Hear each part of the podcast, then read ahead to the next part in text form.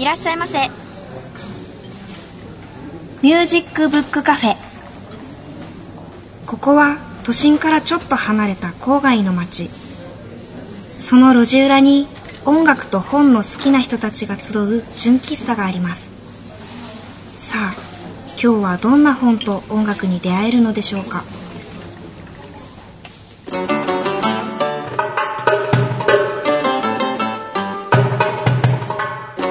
皆さんこんにちは。ミュージックブックカフェのほのかです。先日日帰りで秩父に行ってきました。初めての秩父です。私は埼玉県民なのでどこかへ出かけると言ったらどうしても県外に行くイメージがあって今まで行ったことがなかったんですよ。皆さん自分の住んでる県や地元の観光ってしますか？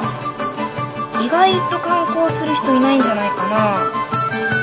まあ私の場合はせっかく出かけるなら遠出したいっていう思いと地元はよく知っているしまあ同じ県内ならそこまで変わらないんじゃないかななんて思いがあったんですね。でも大間違いでした。同じ県内でもここまで違うかって思いました。もちろんいい意味です。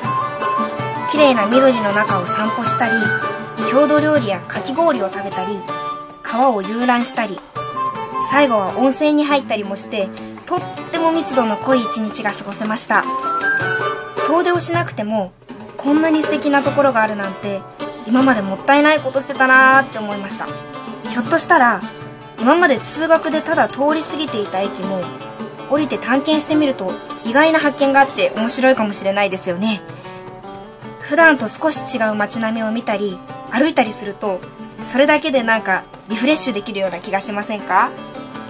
今度ぶらり旅してみようかな。皆さんの地元にも思わぬ発見が隠れてるかもしれませんよ。さあそろそろ店開けよっと。最初のコーナーはこちらです。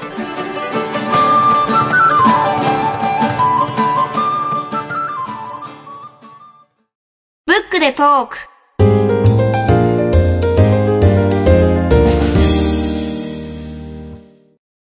本日のゲストは、リュート奏者の角田隆さんです。お、この曲がかかったということは、はい、えー今日はこの番組のテーマ音楽を提供してくださっている、えータブラトゥーラのリーダーでリュート奏者の角田隆さんにお越しいただいてます、えー角田さんどうぞよろしくお願いしますよろしくお願いしますよろしくお願いいたします。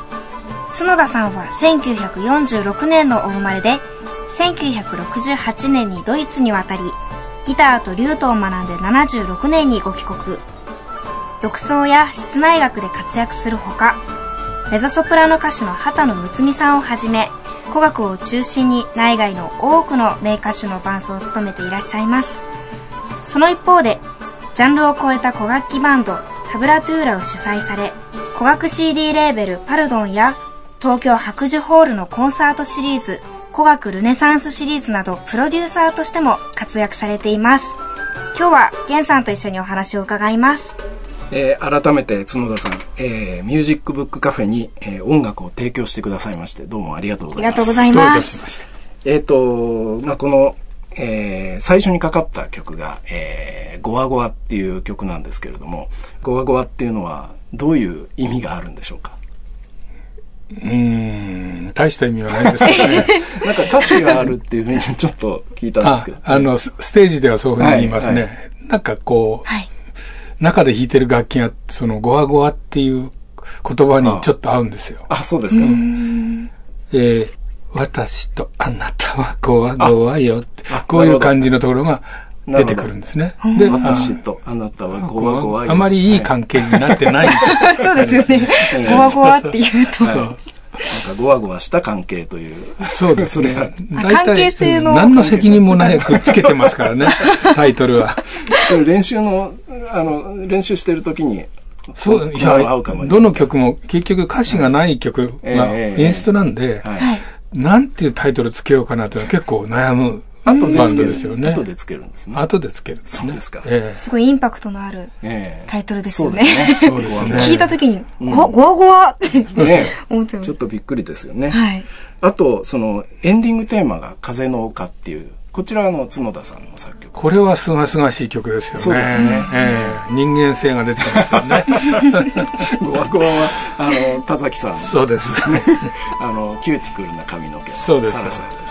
僕は髪の毛はもうちょっとね、見えなくて残念ですね。あ、そうねそうですよね。はい。あのー今ね、あの、風の丘もかかっていますけれども。はい。えーと、さて、今日は、あの、つのださんに一押しの音楽書を、あの、持ってきていただいたんですけども、どんな本でしょうか？えーと、これはですね、えー友達からいただいた本なんですけれども、はい。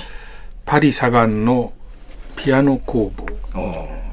タッイ・カーハーツという人が、えー書いたドキュメンタリーですよね。ドキュメンタリー。これノンフィクションなんですよね。ノンフィクションなんですねそうなんですか。私がっていうようなか形で書かれてるんですね。はい。えいや、これあの、新潮社が出してるそのクレストブックスっていうのが、あの、初期のもうベストセラーの一つで、あの、もうこれはね、本作りをしてる人はもう本当たまらない、あの、もう、もうなんていうんですかね、こう、棚心に収まるっていうかね、もう、はい。持っていたい、ずっと持っていたいっていう感じの本で、あの、この想定もね、すごくこう、これあの、カリフランス層というあの、造本なんですけども、うこれをね、やりたくてっていうのはもう、その後、えー僕らも、あの、いくつか試しましたけど、なかなかこういうふうにうまくいかないですね。うん。それをなんか、コストが、コストもそうですし、ねやっぱりなんかね、紙を、の選び方とかね、この、もう随分、あの、経って焼けてるんですけども、こういう。そうですねこの焼け方がまたいいんですよね。その、ゲンさんが今持ってる本がもう、ねすごい読み込まれたというか。うんいや、でも、つ、角田さんもすごいですよ、これ。あ、本当ですね読み込。まれた。何か、シミがついたりして。あの、寝ながら見るもんですね。寝ながら。本をかぶって寝てる時があるんですよね。これが汚れの原因じゃないかなとう読ってるんです。読み手の歴史もこう、うんだんだん反映されていくっていうね。うん。はい、いいですよね。あのーそれで、こ、これはどうしてこの本がいいと思われたんですか？えっ、と、ピアノって僕、音楽をやってる人間なんですけど、ええ。ピアノはこうスルーしてきてしまってて、あそうちょっと意あん外まり特にピアノにえこう接触がなえかったということもあり、え興味もそれほどなかったのにそれでも面白かったっていうところなんですけど。も、えなるほど。やっぱりちょっと古いものっていう感じですかね。そうです。これ中古のピアノ屋さんの話なんはい、ですよね。はい、はい。ええですからそこのパリのこの工房には、まあ腕のいい職人がいて、はいはい。これがリュックさんっていう人リュックさんねそれとこのカーハートさん自身はいの対話の中からいろんなことが見えてきて、はい。まあ、たまらないですよね。ですね。あのー入りにくいんですよね、すごくね。入りにくい最最初はだから、あのそういうピアノ工房があるなっていうのは、なんかピアノ売ってる店が、はいピアノ探してるんですよ、あの、はい主人公が。だけど、なかなか入れない。この感覚っていうのは、つまり、戸を閉めてあるんですね。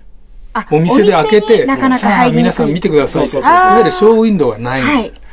閉じてある。しかも開けたらチリーンとかでこう、だ中に誰もいなくて、はい。奥にちょっとカーテンがかかってて、その奥は工房になってるわけ。つまり、はい。まあいろんなところからその、古い楽器とか新しい楽器とか、具合の悪くなったやつがこう持ち込まれるわけですよ。新しいものを売ってるんじゃなくて、直す人の、まあ、ピアノ工房なんでね。ああ、はい。で、その、そこは僕がすごく引っかかってくるとこで、うん。やっぱりいろんな楽器を作る友達がいて、バイオリンを作ったり、ガンバを作ったり、リュートだったり、はい。ギターだったり、そういう、その工房に行くのがすごく好きな。なぜなら、その作られてい、る刃物が好きということもある。え？木が好き？木。の匂いが好き。そういうとこ行くと特別の匂いがして、はい。ニカがを炊いてる時の匂いとか、上のニスとか、はい。蜜蝋とかいろんなそれに使ういい匂いがするんですよ。おがくず。その場にしくずとかない匂いかですよね。削ったばっかりの木なんてすごいいい匂いがするで、それがね、はいこの人の、こう、なんて言うんでしょうね、書き方っていうのがすごくこう、映像的であってね、もう読んでるとね、自分がそこに入ってるんですよえ。そうですよね。そのおじさんの後ろに、ええこう、一緒にこうやって見てるの。あその、それで一緒に話を聞いてるいや、ピアノの構造の話とか結構細かくね、描いてるんですけど、なんかこう見えてくるみたいですよそうですね。ピアノ音楽に対しても、ええピアノの構造に対しても、それから材料とか、何を使ってるとか、弦はどうかと。普通はそんなこと考えないじゃないですか。普通、普通ピアノ屋さんはもうはいはい、弦は張りっぱなしですからね。そうですね。そういう何、それ切れた時は何をどうこうするとどうなるとか、で、あんまりしけったところにピアノを置いちゃダメとか、えはい。そういういろんなことがね、ええこう細かく出てくる。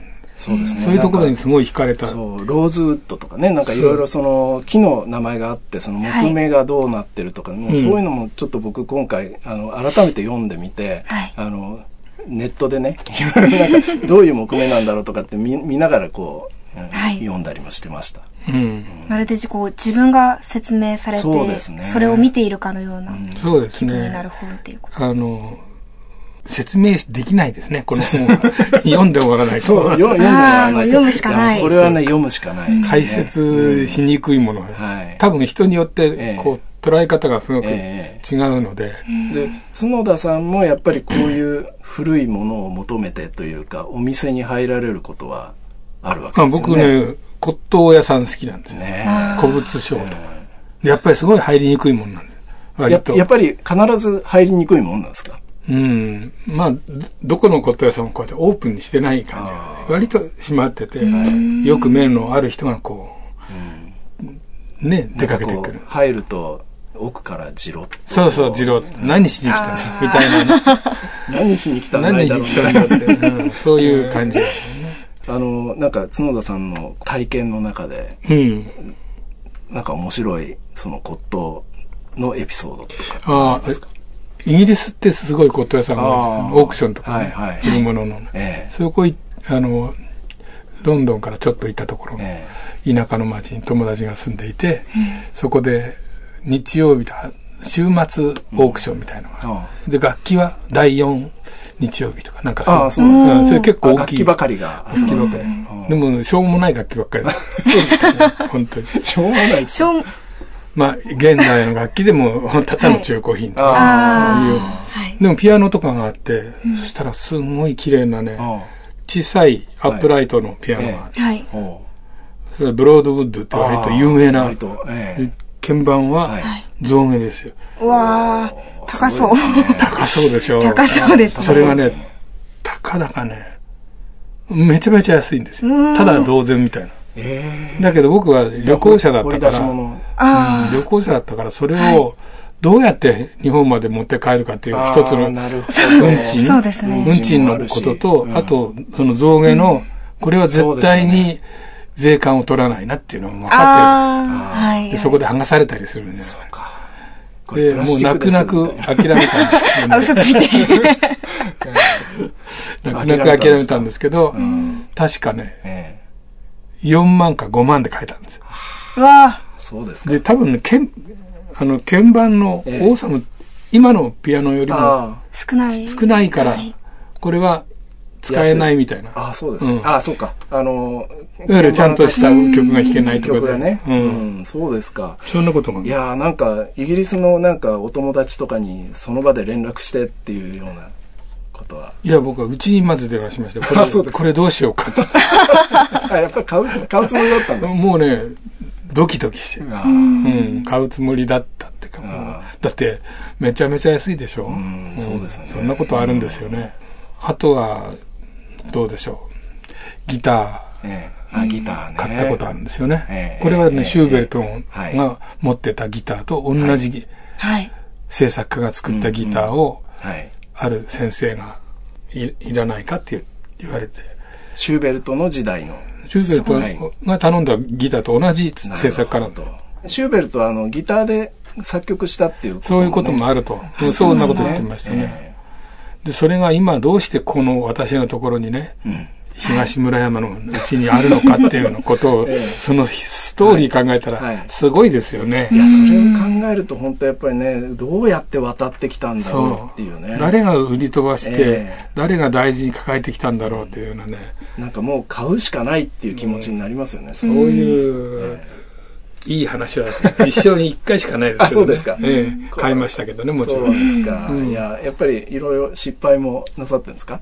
まあ、しょうがないものをたくさん。しまうとこもないのかっていうところね。そうですか。うん。であの今今お使いのその楽器っていうのはあのそのシューベルトの楽器はお使いになってるわけですよね。うん、これは、だからそれを、それまでギターもね、あんまり弾いてなかったんですけど、これでギター弾けということだなと、もう一度。なるほど。あ、そうかギターとリュートはあの違うんですよ。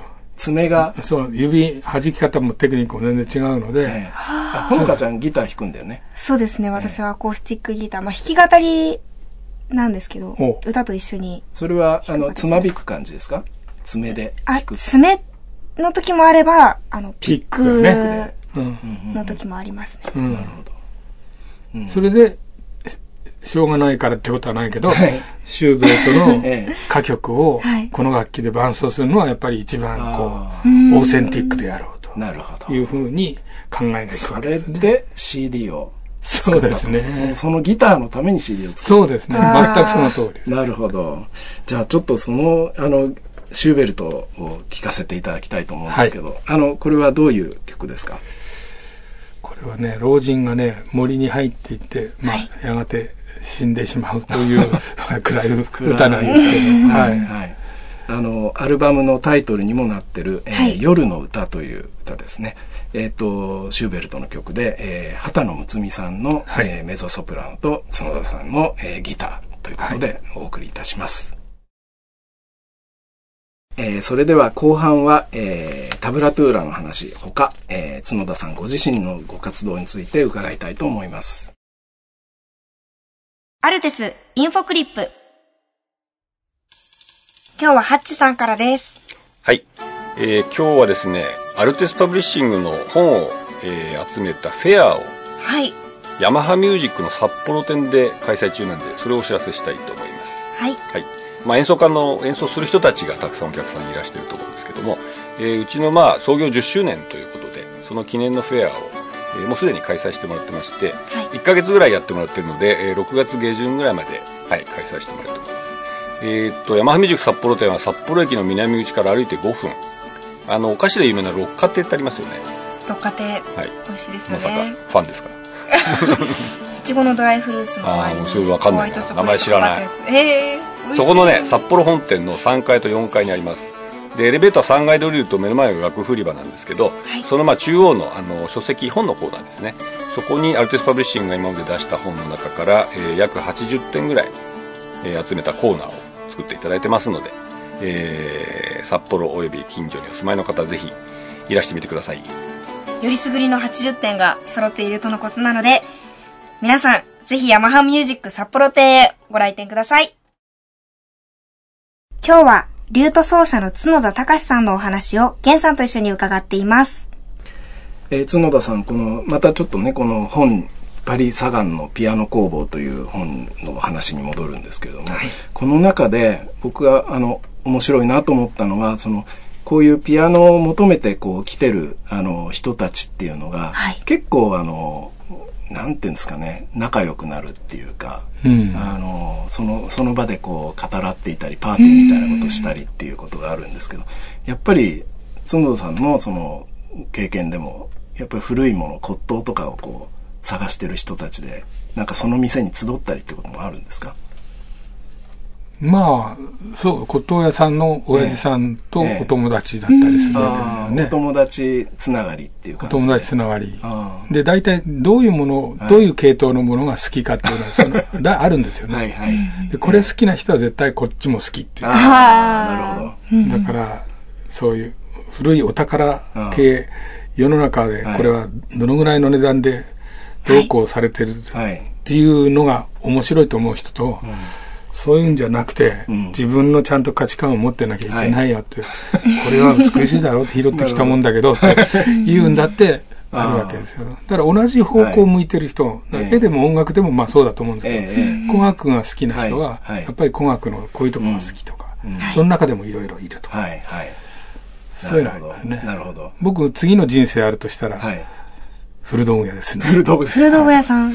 ダウランドという名前。で ダウランド。あの、角田さんのね、あの事務所はダウランドカンパニーっていう、ああ、そうなんですね。あ、でで、どう？そう、ジョン・ダウランドっていう、あの、イギリスの作曲作曲家なんです。家の。名前を取ってるんですよ。ええそれを取ってそれを漢字で書くとダウランドというのが当てはまるらしいし、ギターでもリュートでも弾きながらはい行くとお客様が来るでしょう。なるほど。いいですね。いいものを差し上げましょう。客寄せも考そうそうえて。なるほど。あの、角田さん、あ、ちょっとこれからあの、角田さんご自身のことをね、伺いたいなと思ってるんですけど、あの、いや、もう、あの、ご家族が大変、あの、有名な方が、あの、輩出されていて、あの、な、何人兄弟うち8人です。?8 人、素晴らしい。八、八人ですか？男が5人、女3う人。ー、すごい。大家族なんです。想像つかないぐらい多いですね。想像つかないですよ。想像つかないですね。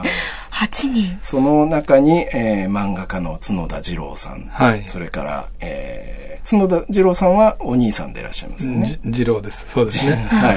そして、えー高橋さんの下に、えー角田博さんって、まあ、ドラマーというか、あの、ミュージシャンの、えー歌手でもある方ですね。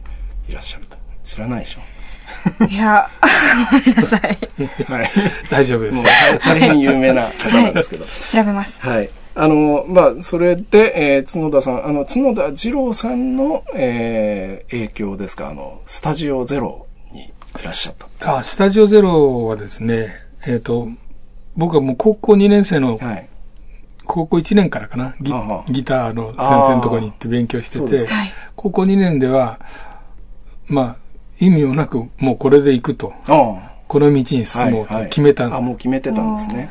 それで、高校出て大学い行こうと思ったら、どうもそれ、その立地からでは入れそうもないというので、えじゃあもうお金をた貯めて、スペインに行くとあいうふうに決めたわけです。あ、もうなんかすごくはっきり。はっきりと決めちゃう。それで、その旅費を稼ぐために、そのスタジオゼロに入ったみたいなもんなんです。あ、じゃあ漫画家を志してたわけでは全然ない。ないんですね。あただ、結構はい漫画描くのも好きだったので、あの、仕事しましたあね。なるほど。で、そのスタジオゼロってとってもそのアニメーションはい。いの業界では。もう伝説的なあのスタジオなんですけど、はい。藤子不二雄さんと赤塚不二夫さんとうちの兄角田次郎とそれから石森。石森章太郎さんとはい。で鈴木さんというえアニメーターなんですけど、はいはいまあこの5人がお金を出し合っていつか自分たちの作品ー、をあアニメーションにしたいというようなことで作った会社なんですよ。はい。あ。で、僕はパハマンとかおそ松とかを書いてたんです。なるほど、すごいですね。それって、やっぱりそこでお金を貯めて。そこでお金を貯めて、はいそう、親に出してもらいたいとは思わなかったので、なるほど。偉いな。昔のことですからね。そして、ドイツへ。ドイツ行っちゃった。ああ。でドドイツ、な、なんでドイツなんですか？それは僕のね、先生の、リュギターの先生の息子さんっていうのがうちの兄の友達で。うちに遊びに来た時に、まあ、ギターを弾いてくれたわけです。ええで、僕が弾いてたのは、古賀正夫とかねあ、ー金ズレと遊びようはない自己流とかで、誰でも、誰でもがやるやつなんですよ。それをやってて。でもその、彼が来た時に弾いてくれたのはもうなんか、どうしようもない、うまいわけですよ。あ私はー3歳か4歳からやってるんですからね。ああ、はい。これがすごいショックだった。じゃあもうそじゃあの人。、この人に教わろうと。彼はまだ高校生だったから、ええ、高校生だったんです僕よりか2つしか上じゃない。えーそれで、はい。うちの親父のところに来たらいいよって。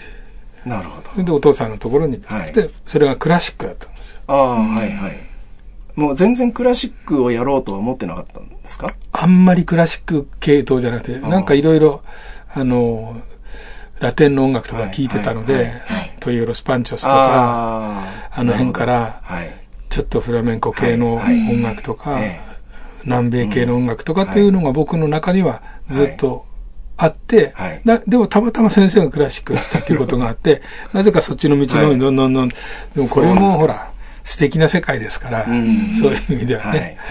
ちょっとトリオロスパチョス、今、こう、かかってますからはい。こういうこういうやつなんですよまあこういうこういうね。感じはい。こういうのが好きだったと。こういうのが好きだったんですね。で、まあでも、ドイツにクラシックギターを 習いに行っちゃったと。でも行っちゃったってはいでも行っちゃったいろんなことがこう、はいい、ろんなチャンスが、はい。い、ろんな機会であっち行ったりこっち行ったりするなるほど。人生なんですね、私ね。結構寄り道が多い。この寄り道がすごく効いててね、うん。面白いんですよ。ああ、そうですか。うん、だから全然言葉わかんないのに、はいそういう、昔はラジオからもういろんな音楽が、うんうんうんラテンの音楽から、カンツォーネの音楽からっていろいろ流れて、全部そういうものをね、覚えるんですよ。覚える。うん、カタカナ読みですけど。はそそうすると、そういうイタリア語の感覚とか、スペイン語の感覚っていうのが入ってきて、はい。後でね、また巡り合うわけですよ。なるほど古典の音楽の中でそういう音楽。どね。その音楽っていうのはそういう言葉と。はいはいうんで、歌なんていうのは言葉だし、やっぱりその言葉のニュアンスとかっていうのはすごく大事で、それをいかにうまく真似れるはい。かっていう、はい。多分その時入ってきたものが多いと思うんですね。うんなんかあの、タモリの4カ国語麻雀みたいな。そうですね。タモリさんは私と一緒ぐらいですよ、年。たタモリさんね、タモリさんはわかります。これ説明してると、あーそうですね時間がなくなっちゃうんで、ググってください。あくくりますね。そして、あの、ドイツでギターを勉強したけれども、ギタリストにはならないで、そうなんだ。そうするといろんな古い音楽を、まあバッハの音楽から始めて、はいどんどん古い音楽を聴くようになって、はい。はい。ダウランドに出会い、あモンテベルディに出会い、ーはい。で、ああ、リュートっていう、うん。いい楽器があるなリュートに出会った。それでリュートを、はい。まあ、やると少し自分の見識といううん。ギターにとってもいいだろうと。はい。そのぐらい軽く思ってたのが、そうでもなくなっちゃったんですね。なるほど。リュートの方にはまっていったと。ドドドドドとこいくつぐらいズズズズ入ってっちゃったわけですよ。いくつぐらいの時？22で行ってますから、はい。24ぐらいまではね、ギター弾いてましたがね。で、もう、音大でリュートをやるようになってから、もう完全にリュートになっちゃいましたね。でもその頃に、そのリュートとか、その古い音楽っていうのは、その日本ではやってる人あんまりいなかったあんまりいなかったですね。ね。草分けですよね、古楽器の。草分けっぽいですね。えうん。割と草分けっぽいですね。まあ向こうの学校で、リュートを勉強して、えまあ卒業してはい帰ってきたはい。中では一番うん。最初かもしれないですね。で、卒業されて、あの、そして、どう、どうしていこうと。もう、これ、もう自分はリュートだっていうことですよそうですね。もうリュートでしか。ないなと。はいもう厳しくそのええ正当なええ音楽の道をこ。う求めて行ってる時に、ちょっと中世音楽っていうのは中世のヨーロッパの音楽なんですけど、ええダンス曲みたいなのがあるんあですこれ聞いた時またショックで、あ。これ面白いじゃないのっていう。なるほど。それからなんかさっき聞いていただいてるタブラトゥーラっていうバンドタブラトゥーラは中世のダンス曲が、もともとね最初そういうものであアドリブも入れてやろうかとかいうふうな感じで、はい。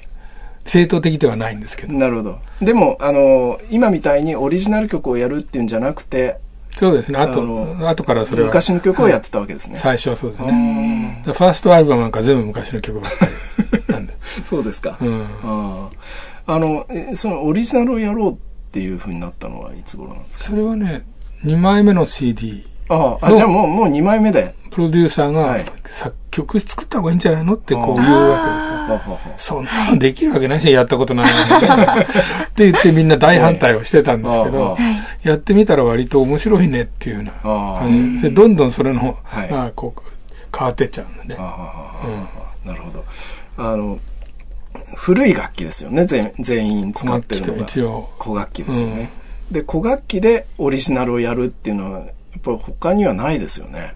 そうですね。私も聞いたことが。古楽器はやっぱりその時代を背負ってるうん、そうですね。楽器だから、はい。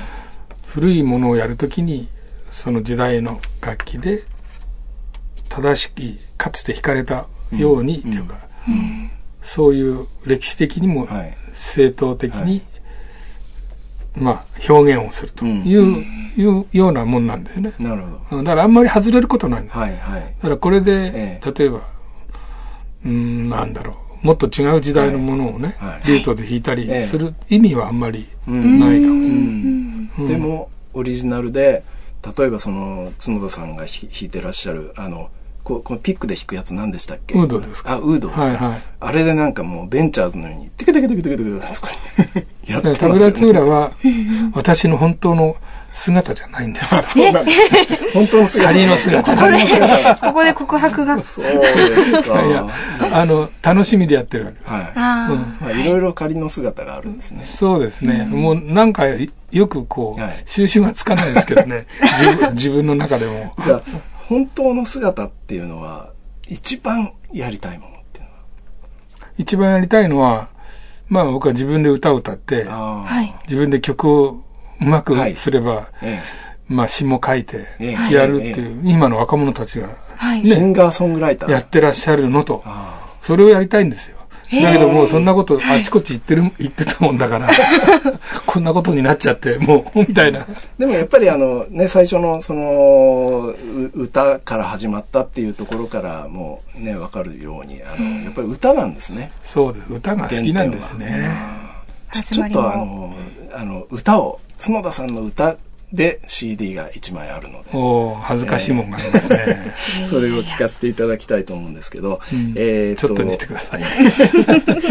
ねもうたっぷりと聞かせてたっぷり聞きたいです。あの、角田隆さんと、えーアリエル・アッセルボーンさんの南に帰るという曲です。これはピアソラでしたっそうですね。はい曲はピアソラですね。けはい。それをぜひ聴いていただきたいと思います。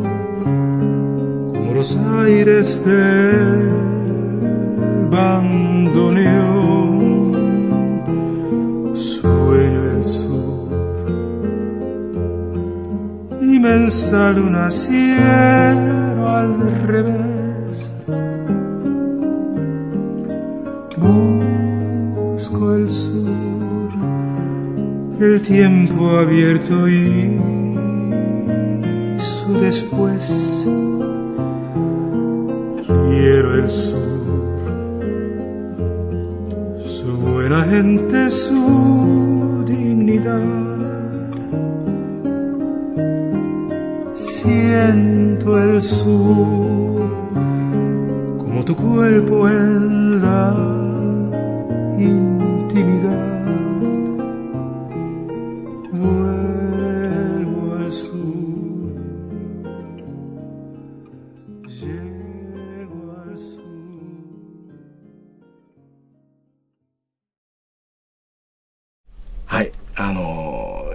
角田さんのね、歌、とっても好きなんですよ。なんか、ちょっとね、あのーテ、テノールというか、あのー結構高い感じのね、そうですか。声で。渋い、低い声だと思ってたんですけど。いや、いや、なんかね、渋い低い声のような感じもあるんですけども、なんかこう、ふわーっとこうする感じで、あの、力が抜けてていいなと、いつも思ってるんですけど。本心が見えない。何ですか、それは。や疑ってらっしゃるな。あので、角田さんにとっても、この歌はすごいっていうのがあれば、またちょっあと。、それはもう、いっぱいありますね。そうですか。あの、うん、工学系とか工学系じゃないところとか。はい。あの、僕の大好きなのがね、はい。マリア・デル・マール・ボネットっていう人がカタルーニャのはい。人なんですけど、マヨルカ島に出身の人。マヨリカ島。はいすごいんですよ。はいはい聞。きたいでしょ。ええちょ、うんちょっと、ちょっと聞いてみましょうか。うん、いや、もう本当パンチが効いてて、すごいですね。で、僕と一緒に演奏している、えーロフェルタ・マメリというああ、はい。人の、はい。これはまた違う意味で、はいまあ正統的な。えっ、と、これは角田さんと一緒に、あの、マメリが歌っている歌ですね。そうですはいあの、ロベルタ・マメリっていう人は本当にあの、ライブなんかでも、こう、なんか、歌ってる、はい僕はあの、お客さんとして聞いてるわけですけども、う風が吹いてくるような感じの歌ですね。風が、本当にステージからふわーっとこう風が吹いてくるような、はい。なんかこう、ものすごい、さっきのあの、マリア・デル・マール・ボネットとはまた違う感じのインパクトを受ける歌手ですね。もうなんか持ってかれちゃう感じ。持ってかれちゃう感じ。ですそうだね。はいオーラがね。はい。それであの、えー、まあちょっと最後の方になってきてしまったんですけど、はいあの、角田さん今度、あの、タブラトゥーラで、はい七夕に、はい。えー、コンサートをやると。いやー急に元気づいたんですよね。いや、もうタブラトゥーラのコンサートはもう本当に、あれは振り付けじゃない、振り付けじゃないんですよね。あの、とにかく動き回るというか飛び回るというか。もうね、もういい加減にしないとでもね、危ないですよ。足元腰元が。いや、すごいですね。ステージ上でもう飛び、ぴょんぴょん飛び回る。はい。あの、いつ捻挫するるか、いつ転倒するか怖い。いやーあの、七夕に、なんかあの、みんなに漏れなく夏菓子が配られるって聞いたんですけど。お菓子欲しさに声としてで、あとなんかあの、いいろいろ、あの、なんか売ったりすそるですか？うんそうそう。ちょっと商売もしようかなと。あ、そうですか。あの、古物売っちゃおうかなと。ああ、オークション？オークションしよああ、じゃあ、こう、いくらっていう。う。はい、500円から始めたいと思います。は い 競りを始めちゃう。競りを始めああ、いいですね。うんいや、もうなんかね、角田さんたちのコンサートは、あの、常連さんがもうたくさんいらっしゃるから、タブラトゥーラってね、はい。32年、34年かな？33年じゃないですか。84年結成って思い出そうとしても思い出せないぐらいです。33年やってるんですよ。3年間。すごいですね。いや、もうじゃあ、ファン、ファンの方も年季が入っていて、そうですね。もうどんどんえ老化してきますね。で、面白いのは、あの、ブラボーの練習。ブラボー一応強要するんですね。あ、みんなブラボーと言えよと。あ、曲そう、を聴いだからね、て、ブラボーっていう、あの、練習をするんです。叫ぶ練習。叫ぶ練習をだからお。客さんに練習させるんです。もうだからその後はブラボーのもう嵐ですよね。さらし。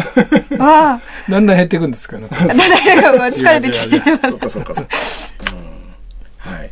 今日は、あの、本の話から、いろいろ、もう、この番組始まって以来、たくさんの曲をかけさせていただきましたけれども。ねはい。楽しいお話をありがとうございました。ありがとうございました。はい。あのえ、今日はあの、角田隆さんにゲストとしてお越しいただきました。どうもありがとうございました。ありがとうございました。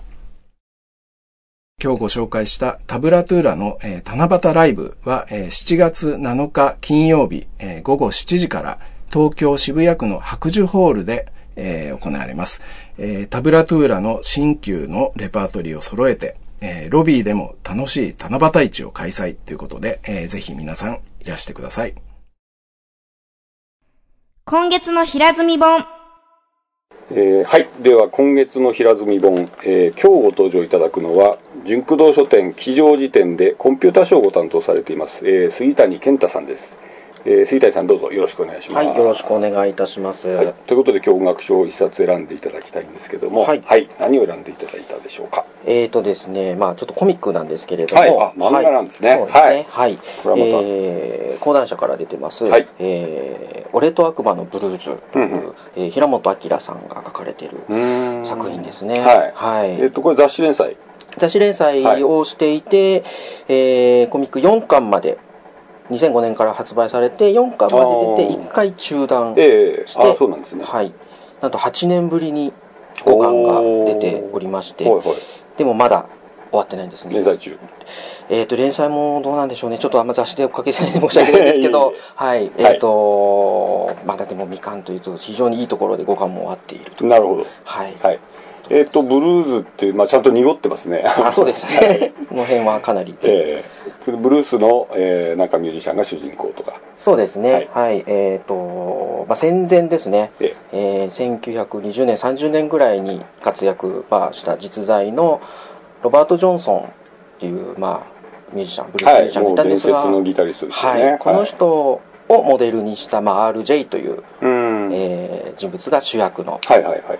えー、お話なんですけれども、え。まあ、基本的にロバート・ジョンソンさんっていう人はえーと、27歳で毒を飲まされて殺されてしまう、うん、彼女だか奥さんだかにそうですね。毒殺されたってことになってますよね。そういうこう波乱万丈な、うんうん、そしてもともと全然ギターが弾けなかったんだけどある日突然ギターが上手くなっている、うんうんうん、まあ、それなんでだろう。っはいはい、はい。まあ、その十字路クロスロードで悪魔と契約をしたゆえに、こう手に入れた才能なんだよみたいな、はい、あの魂を売り渡したあそうですそういう。それもね有名な伝説ですね、はい、有名な伝説。でその辺を漫画化してる。そうなんです。でまあ僕はもともとそのロバート・ジョンソンが大好きだったので、まあ、それが漫画に生かされたということで非常にこうその物語をどうやってやるんだろうと思って読んだんですけれど、はい、大体その悪魔と契約をしたしてどうのっていうのがほとんど一巻ですっと終わっちゃうんですよ、終わっちゃうというか、はい、一巻で大体こう済んじゃうんですよ、えー、でまあ実際今度そこから悪魔とその何かを何がしかを手に入れたような雰囲気で、うん、えー、放浪していくところで本格的に物語がスタート。舞台はもちろんアメリカなんですそうですねアメリカ南部ですね、でここからがもう僕はすごくびっくりしたんですけど、はいはいはい、この RJ の、えーまあ、冒険というか放浪に絡んでくるのが、えー、昔あった映画で「あの俺たちに遊ばない」という映画がありました、えーえ。ー、実在しましたねこの人も。ボニーとクライド。あ,、はいはいはいはい、あれのクラウド。クライド。クライドクライドが実は絡んでくるんです、えー、クライドと RJ の奇想天外が奇想天もうびっくりして。時代は一緒でしたっけ？実はこれ僕も調べたら時代が一緒なんですよ。2歳ぐらいしか違わなくて。でそのテキサスとかダラスとかあの辺を拠点にまあレコーディングしたりとか応答したりとかして。ね、でまあひね調べてみるとロバート・ジョンソンさんが要するにまあ妻奥さんとお子さんを亡くしてからそういうこうブルースにどんどんどんどん染まっていくのとボニーとクライドが出会って、うん、えー、一回離れ離れになるんですけど、うん、その時代が大体1930年ぐらいらしいです。でそこをピンポイントにしているらしくてなんかすごいとこに発想が いくなと思って。そうですか。それちょっとかなり面白そうですね。うんすごいんですよ、ね、これは読んでみよう今日ご紹介いただいたのは、えー、平本明「俺と悪魔のブルーズ」えー、講談社から今単行本で全5巻が発売中ということで、はい、えー、ご紹介いただきました。はい、はい、今日杉大さんどうもありがとうございました。はい、ありがとうございました。はい、失礼します。はい、失礼します。今月の平積本のコーナーでした。白沢達夫の隣にある古学。白沢達夫です。このコーナーでは毎回少し古い時代のクラシック音楽をご紹介していきたいと思います。ミュージックブックカフェ。本があるならぜひ CD の話もしたいですからね。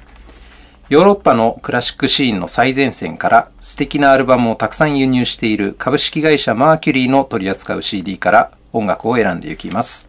かかった音楽が気になったら番組のウェブサイトでチェックしてみてください。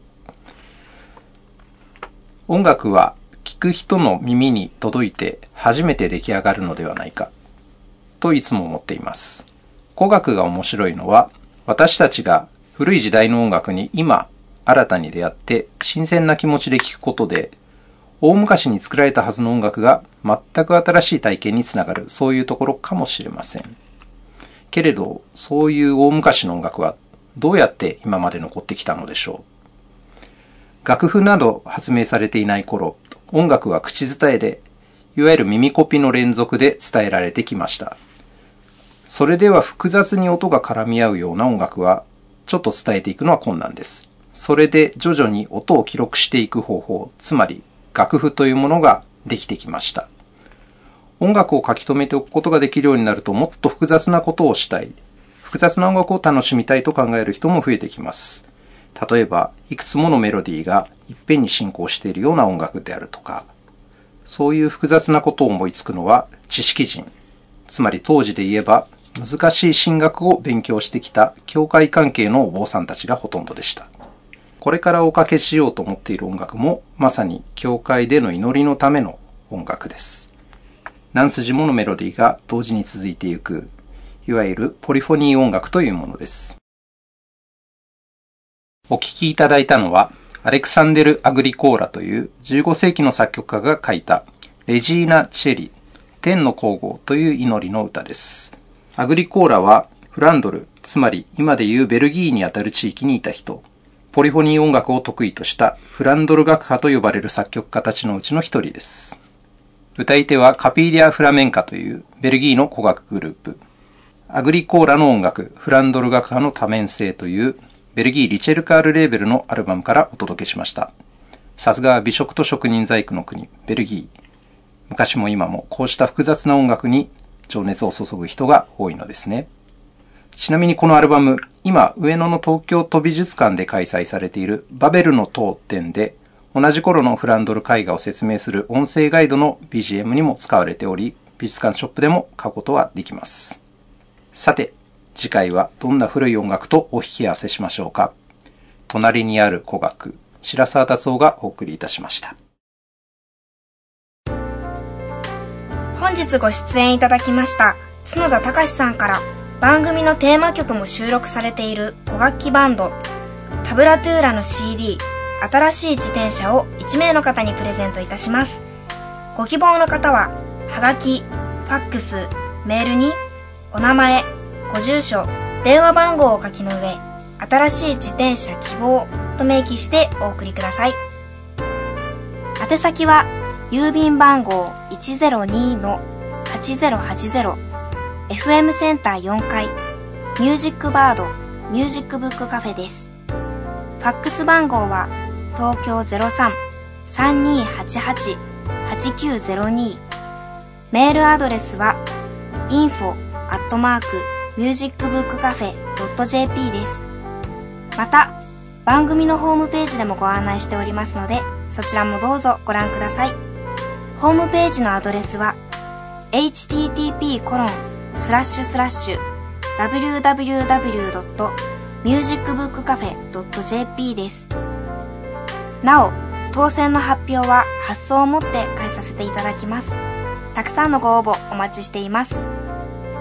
番組に対するご感想、ご意見、ご希望などもお待ちしております。